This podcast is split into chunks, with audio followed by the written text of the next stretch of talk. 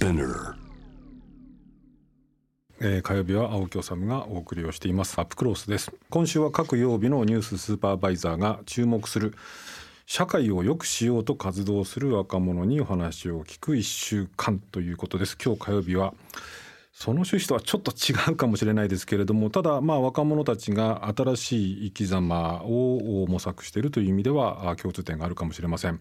まあ今ね新型コロナの影響でリモートワークなどの働き方改革も求められてるんですけれども、まあ、山奥の、まあ、いわゆるその本当にまあ限界集落と言われるような場所でなるべく働かずに生きていくというような生活を実現している実践している方にお話を伺います。えー、著書がありますね。山奥ニートやっていますという著書。公文社から出されています、えー、山奥山奥ニート生活をもう7年も続けてらっしゃるそうです、えー、石井新さんに電話をつなぎます。石井さんこんばんは。こんばんは。よろしくお願いします。よろしくお願いします。えーと、ちょっと簡単にこちらからプロフィール紹介させていただきたいんですが1988年の生まれで、まあ、教育実習受けられた体験から引きこもりになって大学を中退してしまって2014年25歳の時に友人に誘われて和歌山県の山奥に移住をされたと。NPO 法人共生者の支援を受ける予定だったけれどもその以後、まあ、代表がなくなってしまったんですね。で以後共生者を運営をされているということなんですけれども今石井さんこれ和歌山県の山奥ですか？はい。これくらいのこう時間っていうともうやっぱりもう真っ暗ですか？そうですね。鹿の鳴き声がたまに聞こえます。そうですか。であのいろんな方々からもたくさんこう質問のメール頂いてるんですけど山奥ニート初めて聞く言葉です。自宅ではなく山奥に何らかの施設に引きこもることかな？なんていうグリーンアースさんという方も来てるんですけれどもちょっと一から伺っていきたいんですけれどもあのメールの質問も含めて今石井さんたちはこうどういう生活を送ってらっしゃるんですか？例えばあのスケジュールってのはあるんですか？スケジュールは何もないですね。何もない。はい今日は一日庭で炭を作っている住人の人がいてそれを見ていました、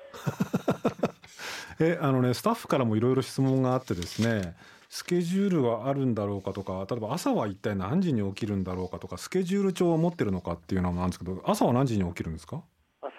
今日はラジオ出るから早く起きてしまいました。ラジオ出るだってだってもう 8, 8, 8時ですよ。予定があるのが久しぶりでドキドキしちゃって、えー、そうかじゃあ普段は全く予定がないと、はい、ない。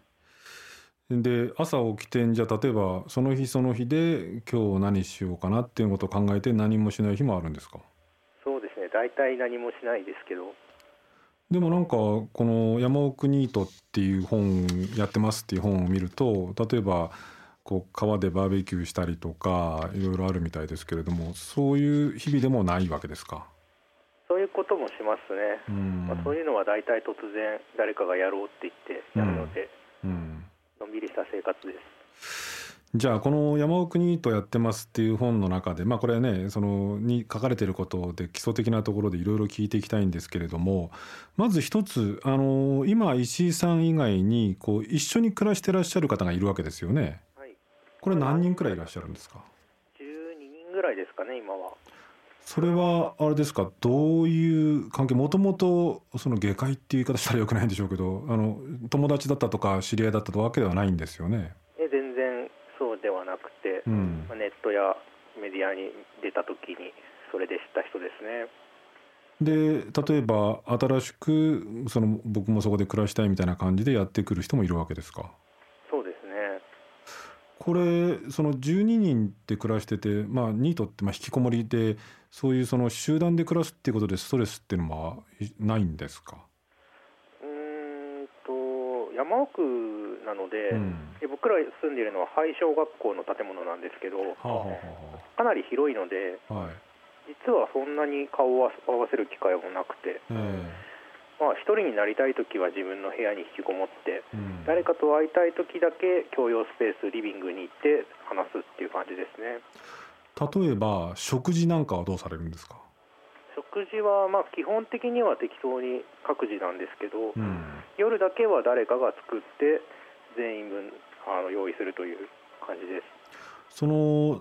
だから12人いたら一応だから夜だけはその朝昼はまあそれぞれ個々別々に好き勝手やって夜だけはえー、誰かが作ってみんなで一緒に食べるってことですか？はいこのじゃあこの日の夕食の当番みたいなのだけは決めておかないと誰も作らないなんてこともあるいは誰かが2人で作っちゃったみたいなことは起きるんじゃないですか？うん特に当番は決まっていなくて、えー、なんとなく最近作ってないなって人が作りますね。それはあのなんとなくっていう雰囲気で決まるわけですか？まあ、もし誰も作らないなら作らないでなんか勝手にそばでも茹でて食べようかってなるだけなので。なるほど。ちなみに今日は何食べたんですか？今日はとんかつだったんですよ。とんかつなんかすごいですね。はい。それは誰かがじゃあとんかつ作るよって言い出して作ったんですか？そうですね。安か安く肉が手に入ったので みんなで パーティーでしたねちょっとしたパーティー。そこなんです。だから問題はね。その基本的にそのが、えー、山奥のもともと学校だとまあ廃校ですよね、はい、のところにこう住んでるわけですけどこれだから家賃はかからない。そうですね。1円もかからない。はい。ただです。で、えー、そのただとはいえじゃあとんかつを今日食べたんだと。いいお肉が手に入ったってただで手に入るわけではないですよね。そうですね、まあ、普通にスーパーで買ってますから。そのお金っていうのは収入は何かあるんですか？えーと、食費や光熱費についてはみんなから月に2万円ぐらい徴収していて、えー、まあ、その2万円を稼ぐ手段はまあ各自っていう感じですね。石井さんの場合にはその月2万円稼ぐのが大変なのかそのそうでもないのか分かんないですけどどうなんですか？どうされてんですか？僕の場合はブログの広告だったり、えーが多いですね、まあ、村の人を手伝うってこともたまにありますけど、えー、村の人を手伝う？はい。っていうとどういうことですか？えっ、とこの前はちょっと草刈りをしてくれと頼まれて、えー、草刈り機で買ってお金をもらいました。ああえその時給でいくらみたいな感じで？っていうとその2万円を、まあ、ある種拠出するっていうか、まあ、月にかかってる2万円の、まあ、教育費みたいなもんですよね。はい、これはを稼ぐのはそんなに大変ではないそうですねやっぱり20万円稼ぐってなるとかなり大変ですけど、うん、今は結構2万円ぐらいなら何とでもなるかなと思ってますね。これねそれに関してあの先ほどねそのその近所の方に頼まれてまああれですよねご老人とかお年寄りの方ですよね。草刈り頼まれたっていう話があったんでそれに絡んであのラジオネームリバティさんっていう方からこう質問が来てるんですけどね。その一つ気になるのは迎える側昔からそこで暮らす人たちは快、く受け入れてくれているのでしょうかっていう質問なんですけれどもこれはどうですか？そうですね。普通だったらニートたちが集まって住んでいるのはあんまりよくは思わないと思うんですけど、僕の住んでいる辺りはもう本当に限界集落、まあ、消滅寸前なんですね。はいだから今は5人しか集落内にいなくて、えー、平均年齢はもう80超えるんですよ。なるほどなので、まあ、そもそも人とあまり会わないというのと、うん、まあ、こんな村に人が来てくれてありがたいとよく言ってくださいますね。あだから80超えてるそのご老人にしてみると、まあ、お元気なんでしょうけれどもそれでも草刈りとかやってくれたりとかなんかこういてくれるだけでありがとうみたいなそういう感じってことですか？あの台風なんか来るとよく水道があの沢から取ってるんですけどそれが外れたりして、はい、それ結構山の上にあるのでなかなか高齢者がそれを直しに行くの大変なんですね。うん、そういうのを機にうちの住人たちが山を登っていって直すってことはよくありますね。すると、まあ、その地元の住民の方にしてみればそのよそ者が来て気持ち悪いっていうよりもむしろありがとう感謝だってそういう感じなんですよね。ね、まあ、今も山奥に残ってる人って結構変わり者が多くて、みんななんか、うん、仲良くしてくれますね。ああそうですかこれもう一通ねそのラジオネーム徹さんっていう方からの質問で、えー、石井さんにお聞きしたいんですが衣食住はどうやって賄われておられるか、まあ、ちょっと先ほどもちょっと説明ありましたけれども、まあ、ご家族の仕送りがあるのかあるいは農業などをやっておられるのかお聞きしたい。まあ、だからやっぱりねそのその地方に住んでたりとかそういう農業やりながらこうなんていうの自給自足みたいな生活に憧れてる人ってもたくさんいるんですけれどもこの農業やったりとかはしてるんですか？農業はちょっとだけですね。ちょっとだけ？まあうちの住人の何人かが今はわさびを作ってますね。わさび？はい。ああの水がとっても綺麗なので、えー、あとはまあ家庭菜園レベルですかね。えわさびはじゃあ、まあ、自分たちで食べるっていうよりも何かこう商品にしてこう出荷しようっていうそういうことですか？そうですね。何かそれがなりわいになればいいかなと思ってますね。どうなんですか？あのうまくいきそうですか？どうなんでしょうね。うんまだちょっと試作段階ですね。試作段階？なるほど。じゃあどうなるかまだ分かんないわけですね、はい、えその自分たちで食べるその家庭菜園みたいなのも若干はやってらっしゃるってことですか？そうですね。せっかく畑がたくさんあるので、えー、まあでもうんニートなんでそんなに熱は入れてないです。どうなんですか？例えばそのじゃあ自分がたちが食べる野菜が10だとすれば10のうちのどれくらいが作れる感じなんですか？1ですかね。じゃあまあほとんどやってないっていう感じですね、はい、やっぱりその辺のなんかこうなんていうんですか？こう僕らが感覚であるようなこう地方に行ってその自給自足の生活をしてなんか野菜を作って土に触れてとかっていうそういうのとはちょっとだから違うわけですね。うん、そうかもしれないですね。僕は実は山奥別に好きではなくて、うん、本当は都会に住みたいんですよ、えー、だけど都会って家賃高いし、はい、何かにつけてお金がかかるので、うん、この山奥を都会にしようかなと思っていて山奥を都会にする、はい、どういうことですか？あのー、都会を何が都会たらしめているのかなと思って、うん、一つにはその人との出会いがあったりとか、はい、あとはあの最新のカルチャーに触れられるとかあると思うんですけど、うんはい、集まって住んでると結構そういうのもカバーされるんですよね。なるほど。インターネットもあるので、うん、案外あの中途半端な都会に住んでいるよりは山奥にいる方が新しい情報入ってきたり人と会ったりできるかなと思ってます。なんかその別に茶化したり揶揄するつもりじゃなくてちょっと本気で聞くんですけど、はい、人との出会いとかってもちろんそれは都会の、まあ、ある種の特徴でありってことなんでしょうけどでもその石井さんは基本的にニートっていうか引きこもりなのであんまりその人と出会いたくないとか話したくないっていうそういうことではないっていうことなんですか？うん僕の場合はかなり気分によって会いたくない時はもう本当に誰にも会いたくないんですけどそうじゃない気分の時もあってみんなで共同生活しているとそういう時いいですね。うんつまり、その自分がこう一人でいたい時にこう邪魔されたくないし、まあ、あの話したい時にはこう話すのは全然あのあれなんだけどこうそうじゃない時にいろいろ干渉されたりとかするっていうのがもう嫌だということなわけですね。はい、っていうことになってくるとあんまりね都会なんかにいてこういろんな雑音が入ってくるよりもやっぱりそちらの方がいいっていうそういうことになりますよね。そうですねまあ、僕はこっちにいてとっても今は充実してます。うんこれ何もしてないっていうか、ね、スケジュールがほぼないっておっしゃいましたけれども一日まあそれでも朝か昼なのか別として起きるわけですよね。昼で例えば本読んだりとか、はい、そのゲームしたりネットしたりっていうのでいうと石井さんの場合にはどういうことをすることが多いんですか？なかなかそのニートに何を普段しているかっていう質問は難しくて。そうか。まあ、そういう時大体あの社会人の方が寝るまでの1時間にしていることと同じって言ってるんですけど。ああそうか。要するにまあ、まあはっきり言えば何もしてないってことですか？そうですね。まあいろいろやってはいるんでしょうけど、うん、あんまり積み重ならないことをやってますね。なるほどね。まあという生活の中ででもだけど石井さんなりに見えてきたこととかこれからこうなんていうのかなこう願ってるっていうのも変ですけどこうこうしていきたいこうしていきたいなっていうこともある出てきてるわけですよね。そうですねうんと、まあ、この共同生活っていうのは、まあ、僕最初2人から始まったんですけど、はい。まあ、そこからだんだん人人が増えていって、まあ、一種新しい社会が出来上がっていく様子を見てきたんですよね。そうですねはい。まあ、その中でうんまあやっぱり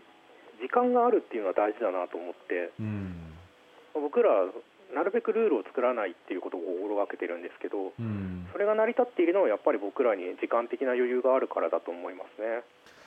ちょっとあのやっぱりリスナーの方からまあいろんな質問が来てるんでちょっとあの質問したいんですけどちょっと失礼なことかもしれないんですけれどもそのこんな質問も来てんですね、えーと、ジェイミーでお江戸の山ちゃんっていう方なんですけど集団が若い時はいいけど高齢化した時どうすんの？年金は払ってるの？なんていうのも来ているし病気や怪我の時どうなるのとかっていうのもあるんですけれどもこれそういうその緊急時みたいなことっていうのは何か考えてらっしゃるんですか？急時ですか、うん、一応、まあ、この辺りに住んでいるのは高齢者の方ばかりなので、えー、近くに診療所があるんですけど、まあ、でも僕ら、まあ、7年住んでいる中で結構事故とかも起こっていて、うん、まあ、でもその場合も集まって住んでいるから病院にこう着替えを持って行ってあげたりとか、うん、そういうふうにカバーできてますね。あこれ移動っていうかはあのなんか最寄りの駅から2時間ぐらい車でかかるっていうところのようですけれどもこれ移動はどうされてるんですか、はい、移動は車があります。ああじゃあスーパーに買い物行くとかなんか駅に行く必要があるとかっていう時は車で。はい。なんかあれですよねなんかブログとか本とか見ると軽トラックかなんかをこれなんか安く譲り受けたんですか？そうですね。それもただで地域の方に譲っていただいて。それをなんでただで地域の人がこう軽トラックを 譲ってくださるんですかこれ？いやもう地域の方も高齢の方ばかりで、えー、はい、自分はもう使わないからと。あ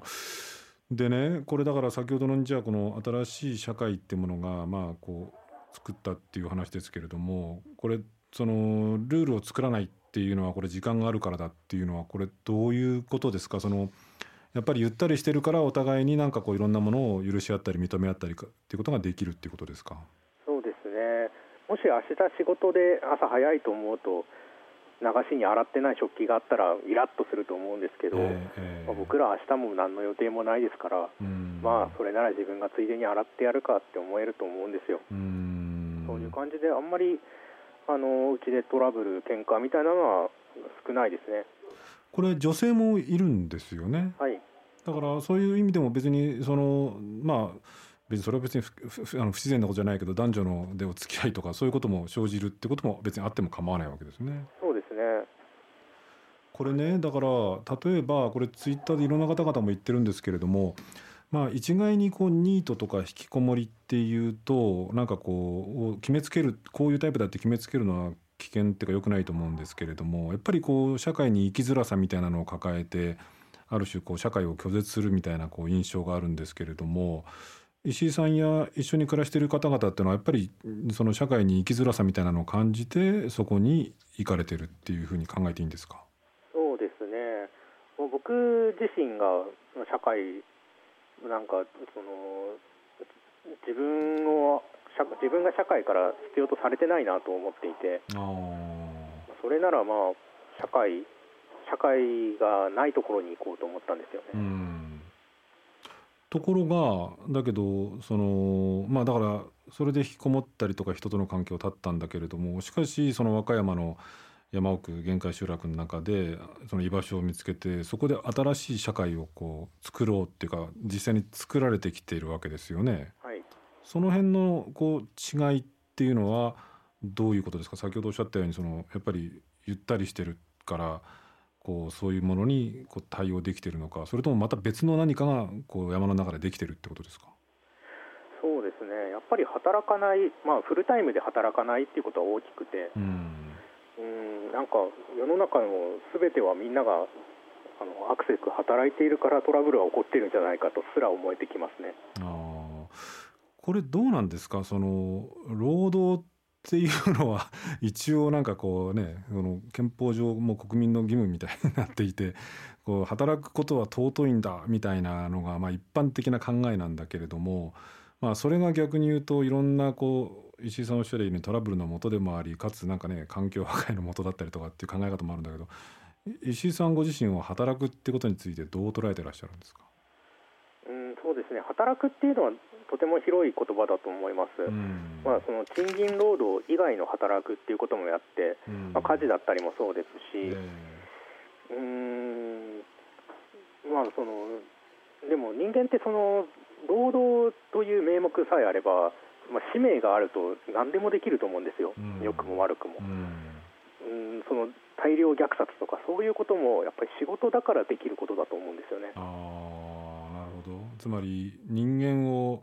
ある意味でこうなんていうのこう不幸にするというか、まあ、誤った方向に向けるのもこの労働とかなんかある種の使命感みたいなものっていうものが人間を間違えさせてしまうっていうことですか、ね、人間が人間でなくなってしまうと思います。あどうですか？でそそこにいるとそういうのからはそういうことは起きない。そうですね。これでもどうですか？その例えばそこに石井さんが最初2人で生活を始められてその後こういろんな人たちがこう来たり出たり入ったりとかしてるわけですよね12人っていうのは。はい、どうなんですか？その来たい人たちに何かこう石井さんからご覧になってなんか変化とかなんかそういうものっていうのはまあ個々人いろいろあるんでしょうけれども変化みたいなことは起きるんですか？そうですね。みんなまあ明るくはなると思います。うん。僕自身、まあ、実家に行くと全然喋らなくなりますし。やっぱりそのここに来る人っていうのはここに来る時点である程度の共通の価値観があるんですよね、うん、だからこの話も聞いてもらえるし安心感があるんだと思います。共通の価値観っていうのはその改めてどういうことですか、まああのまあ、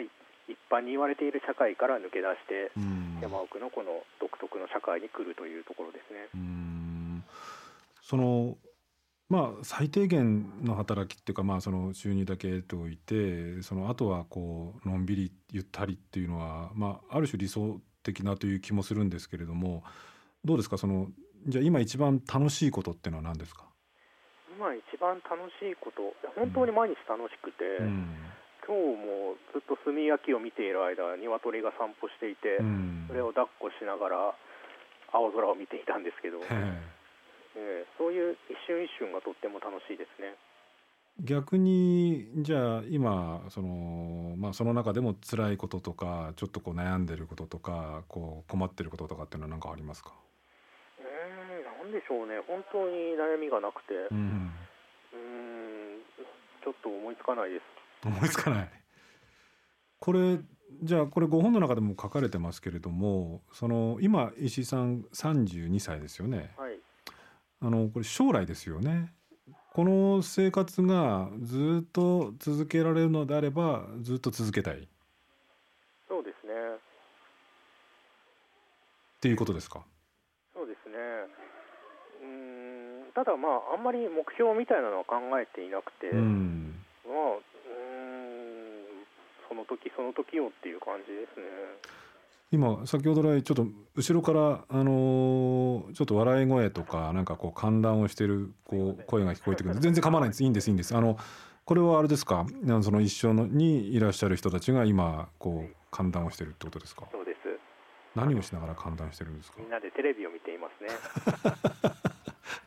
そっか。じゃあ石井さんがこの、まあ、ラジオに出るっていうのが、まあ、皆さんにどう受け止められてるか知らないけどそんなことにはまあもう全く関心を持ってないってことですね。そうですね。で今の時間テレビちなみにあんまり言ってよくないのかな？何何見てるんですか？それは、まあ、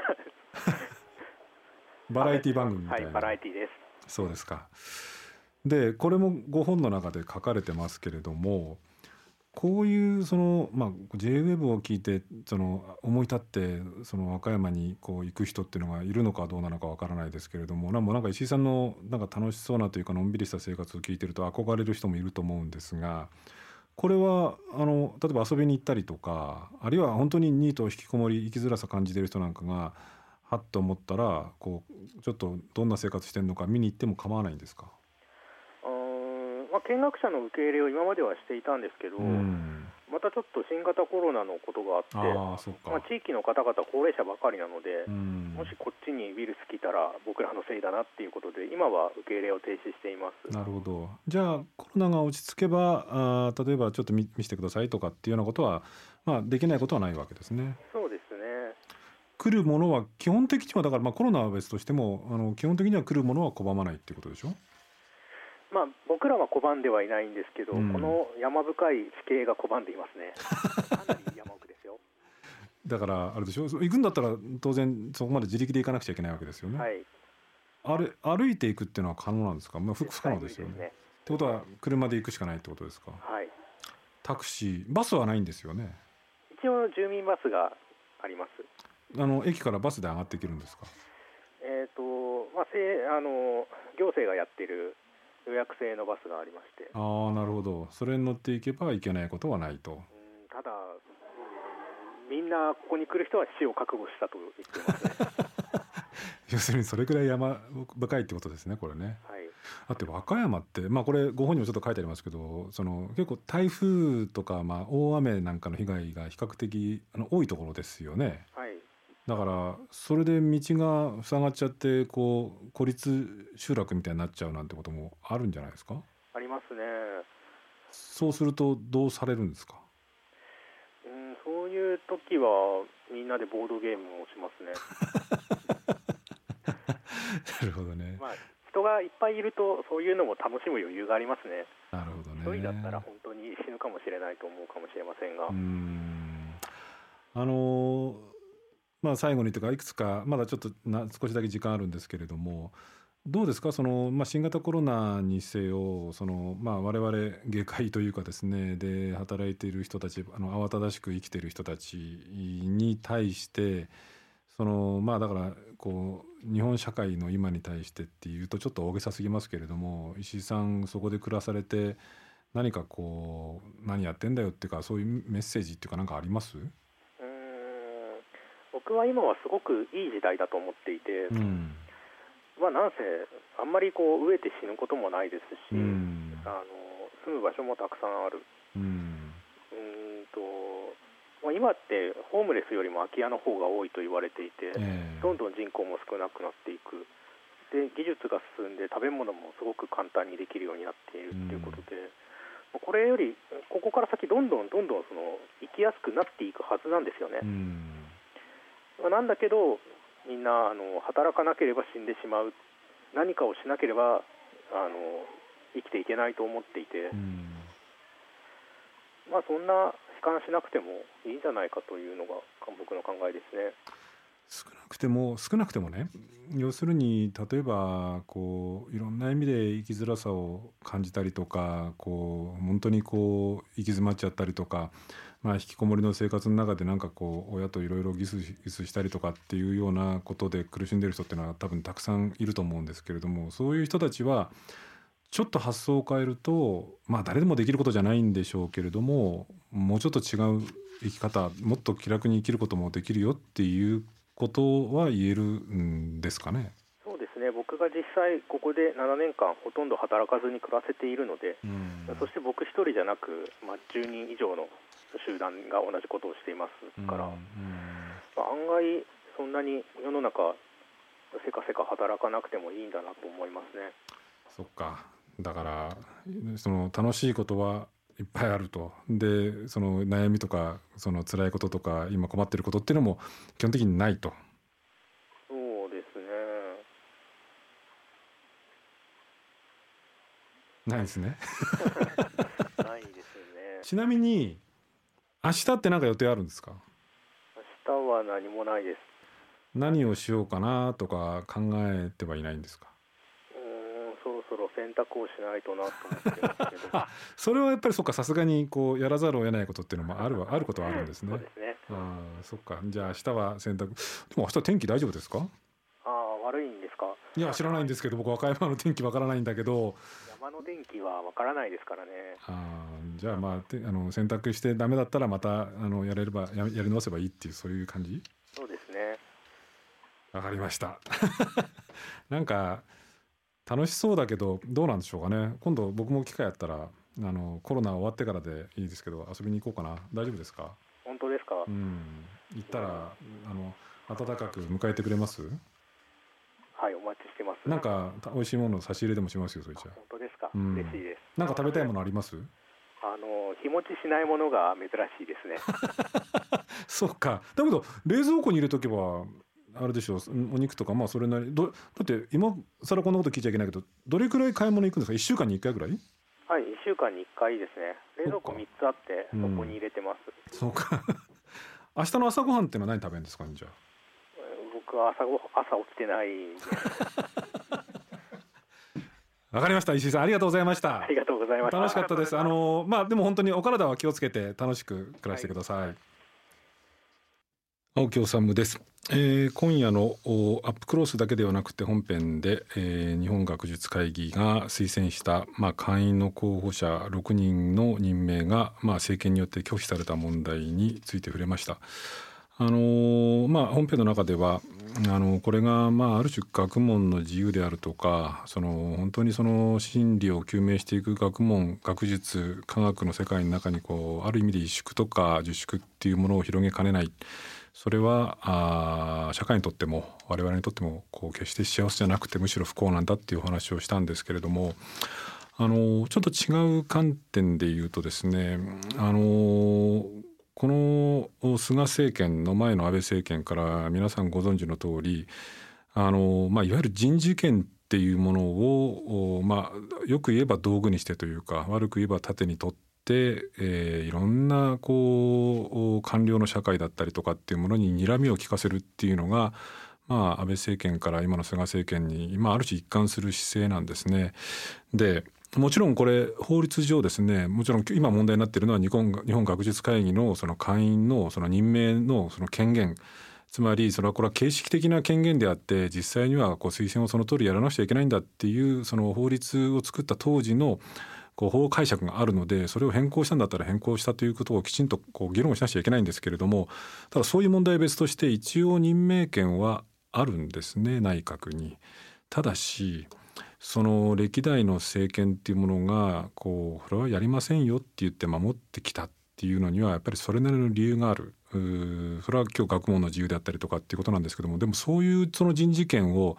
フルスペックでまあ言葉を変えると抜き身の刀をブンブン振り回すように権力をもう放埓に行使してえー、人事権をこう使ってきたっていうのが安倍政権あるいは菅政権なんですね。あのこれ改めて申し上げるまでもありませんけれども内閣の法制局長官。もちろん任命権は内閣にあるんですけれども、え、内閣の憲法の番人ですから内閣にあるんですけれどもしかし内閣が、まあ、政府が提出する法案のに憲法違反がないかどうかっていうことを、えー、判断をするというその組織の長ですからまあその時の政権あるいは時の政府時の内閣の意向で法律解釈が右行ったり左行ったりしたら困りますからなのでその内閣法制局の長官っていうのは代々いくつかの決まった省庁から出た人たちが、まあ、次の次くらいまではこの人がなるよねっていうふうに決まってたんですね。これを前例党首といえば前例党首ではあるんですけれどもそういうことによって法の安定的なこう運用解釈っていうものを可能にしてきただから内閣法制局の長官っていうのはそういうシステムで動かされてきたわけですね。あるいは検察庁の検事総長ですね検察のトップである検事総長ももちろん内閣に任命権はあるんだけれども検察っていうのはこの番組で僕何度も言ってきましたけれども、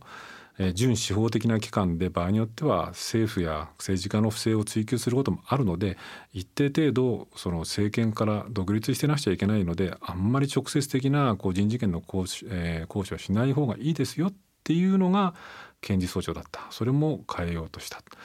えー、今回の学術会議もそうですよね。あの任命権があるからといって何でもかんでもやっていいわけではない。あるいは任命権があっても歴代の政権がやってこなかったことにはそれなりの理由があるんですね。でそれを変えるということであれば大いに議論して変えてもいいんですけれどもしかし変えてはいけないところもある。あの前政権も今の政権も保守政権っていうのを名乗っていて保守政権っていうのは人間にこう基本的に過ちがあるもんだと人間は。なので、えー、伝統とかあ歴史が紡いできたものっていうのには一定のこう合理性あるいはこう価値があると。なのでえー、人間の理性とかっていうものを信じて急激な変革を起こすっていうのはやめた方がいいんじゃないのっていうのがこれ基本的に保守政権っていうものなんですね。そういう意味で言うとまあ、今回の菅政権もどうなんでしょう保守と名乗っているのかどうか知りませんけれども少し保守政権とは違うのかなこの点については見直すべきじゃないかなというふうには思います。